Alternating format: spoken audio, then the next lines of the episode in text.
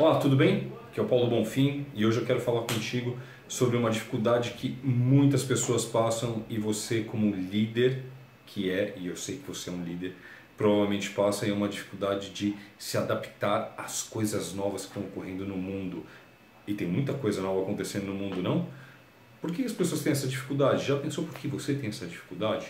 Deixa eu te contar uma conversa que eu tive ontem com uma amiga sobre esse assunto e aí eu vou discorrer um pouco sobre isso, tá ok? Se liga!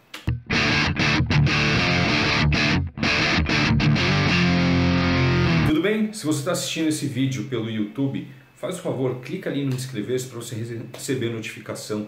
Você deve estar tá assistindo provavelmente pelo meu site agora, porque eu deixei um link direto lá para o meu site e isso, esse vídeo está atrelado a um artigo de blog. A ideia é levar você para conhecer meu site, dar uma olhada nas, palestras e treinamentos que tem lá também. Mas você pode estar tá assistindo direto pelo meu canal, se você está, se inscreve.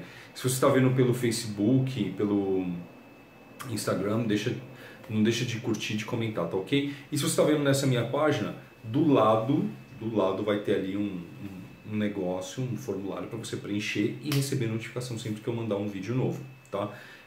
E abaixo você pode colocar os seus comentários através do Facebook. Fica à vontade, vou adorar ver o que você tem para falar sobre esse vídeo. Uh, vamos lá falar sobre o nosso tema importantíssimo de hoje, que é essa dificuldade com as mudanças. Por que, que eu estou falando isso? Né? Eu, eu, trabalho com liderança, trabalho com inovação e eu vejo a dificuldade que pessoas de diversas faixas etárias têm uma dificuldade muito grande, apesar de estarem muitas vezes em cargos de, eh, de chefia, em cargos de confiança, eles como líderes não conseguem se tornar inovadores e não conseguem da mesma forma permitir que um ambiente inovador aconteça aonde eles estão. Né? Eu disse que ia comentar sobre uma conversa que eu tive ontem com, com uma colega. E essa conversa foi muito interessante, porque eu estava falando sobre Bitcoin, né? falando sobre a questão do blockchain, o que permite fazer, né? em que em breve as pessoas vão fazer transações de transferência de imóveis, transferências de automóveis através do blockchain. E essa pessoa ficou meio não, mas imagina, não pode, tem que ter uma coisa segura. Eu falei, não, mas o blockchain é seguro, né? Tem, não, imagina, mas aonde que tá? Tem que ter um. Eu falei assim, mas os cartórios são iníquos. Não, imagina o cartório é extremamente fundamental. Eu falei, olha, o cartório foi fundamental, mas hoje em dia, sabe, a gente tem, tem que reconhecer firma. Eu escrevo num papel e alguém vai falar, ah, essa assinatura é do Paulo a certidão de nascimento tem que ter um cartório. Não, mas os cartórios são importantes e tal. E a pessoa toda hora falando e conforme ia avançando e quanto mais ela defendia a necessidade de ter um cartório, ela dizia assim, ah, mas precisa de um registro, um rastreamento de documentação, mas dá para a gente fazer isso com blockchain. Ah, mas tem que ter um, mas dá para fazer isso com um sistema de computador. Ah, mas tem que ter um, o reconhecimento da identidade, mas dá para fazer isso. Assim, outra, é, hoje do jeito que é, as coisas também não são seguras, não é garantido, né? As pessoas adulteram documentos de carro, adulteram documentos de, de identificação, de carteira de, de habilitação, do que for, né? Uh, eu acho, aliás, que quanto mais a, a, informação estiver centralizada num lugar, mais seguro fica, né? Principalmente se ficar dentro. Não, mas não sei o que, no final assim, não, mas eu, aí eu achei muito interessante quando a gente estava parando ali a conversa que a gente ia se separar. Eu falei assim, mas sabe o que, que é na verdade? É, o que eu sinto a segurança é de ter o papel. E quando ela falou isso, ela mesma falou assim: Mas o papel é seguro, né? Eu falei: Não.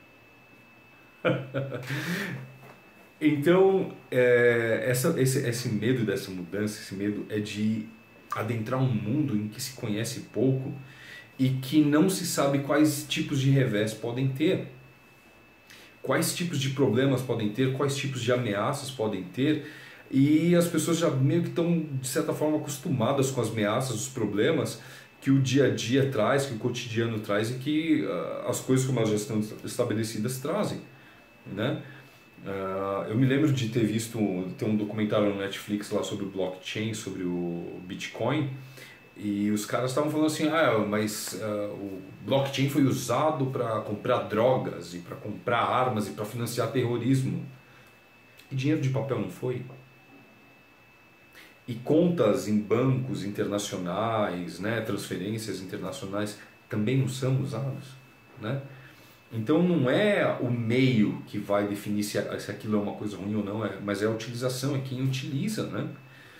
Então é, é, a questão do medo de que as pessoas têm muitas vezes é de enxergar as coisas como são. Eu trabalhei em, em, em bancos, grandes bancos, onde a questão da segurança era uma coisa super criteriosa, etc. Mas assim, a gente via que tinha uma super segurança numa parte, em outras tinha coisas que estavam assim, à mão, né? Uh, ah, você não pode mandar um e-mail com um anexo de um documento porque isso é transferir um negócio. Mas eu podia imprimir esse papel, colocar ele na minha mochila e levar ele embora para casa. Como que supera então essa insegurança? Como que supera uh, uh, essa indefinição? Né?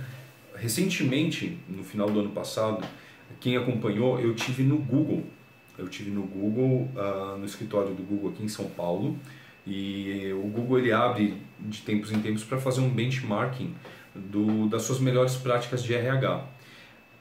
E o Google tem vários uh, produtos lá que eles lançam que são um segredo, não pode se falar, né? eles têm os laboratórios secretos deles. Mas eles comunicam para os cento e tantos mil funcionários deles no mundo. Eles mandam um e-mail dizendo: Olha, nós vamos lançar daqui a um mês esse produto, ó, nós vamos disponibilizar para vocês testarem e não é para ninguém de fora da empresa testar. E como que eles fazem para não vazar informação? Confiança na equipe. Eles criaram dentro da equipe, dentro da estrutura, dentro da empresa deles, uma cultura de confiança fortíssima. Eles falam: olha, a gente não quer. Né? Claro que, puxa vida, não basta pedir, né? Se houver um vazamento, a pessoa tem que receber uma, uma punição adequada que está estabelecida. Você está vazando informações, você é demitido por justa causa, né? Tem uns termos estabelecidos. Mas o que eu vejo assim, é muitas vezes as empresas, as pessoas, elas criam termos, criam condições, etc. E falam assim, olha, então agora está tudo implantado, está tudo tranquilo. E não está. E não está. Então, essa, esse medo de que a coisa nova vai trazer uma insegurança, ela é, é fundamentado? Sim. Vai ter problemas no blockchain? Vai. Vai ter falhas? Muitas. Mas não tem falhas e problemas nas coisas como elas são hoje. Não tem falhas e problemas nos sistemas que a gente já está acostumado a trabalhar hoje, do jeito que eles são. Que sistema foi construído e está perfeito? Que sistema foi construído e está fechado? Que estrutura de trabalho está toda alinhada e não tem mais nada para ser feito? Né? Nenhuma. Mas se a gente não permite inovar, se a gente não permite ir para uma outra forma de trabalhar que seja mais ágil, que seja mais segura, que seja mais direta, que possa abranger mais pessoas, que possa é, encurtar e acabar principalmente com a burocracia, né? Eu vejo empresas hoje, empresas privadas, a gente fala de burocracia, pensa que é uma coisa de empresa pública, né? E eu posso te falar, eu trabalhei em empresas do, do setor público, no Brasil e no exterior, eu trabalhei na Inglaterra em empresas públicas setor exterior, eu trabalhei em empresas privadas no Brasil e na Inglaterra. Eu posso dizer, burocracia existe em qualquer uma delas. As pessoas acham que a burocracia é uma forma de tornar seguras as coisas e não é. Não é. A gente tem que olhar as coisas que estão funcionando sem burocracia e que tem segurança também. Muita segurança, né? A burocracia é facilmente burlada por aqueles que têm paciência de olhar aquele monte de papel e achar o furo que tem, porque todo sistema tem furo, né?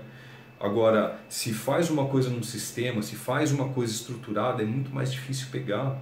Se reduz esse monte de papelada, se centraliza informações, é muito fácil de acessar e conferir. Então a gente tem que olhar para isso, tem que olhar para dentro das nossas empresas, dentro das empresas que você, da empresa que você trabalha, dentro do ambiente que você está inserido, dentro do, do contexto que você vive, e se esse monte de papelada que, que tem, esse monte de coisa que tem para assinar, para guardar, para registrar, está sendo realmente útil, está sendo realmente válido, está tornando o seu negócio melhor. Ou se de repente está na hora de começar a buscar a solução que seja mais inovadora, que atenda de uma forma melhor e torne você, sua equipe, seus negócios mais competitivos, mais realizadores, mais rentáveis, com uma maior qualidade, com uma maior consistência e que entregue com uma, com uma facilidade muito maior para os seus clientes aquilo que eles precisam realmente buscar.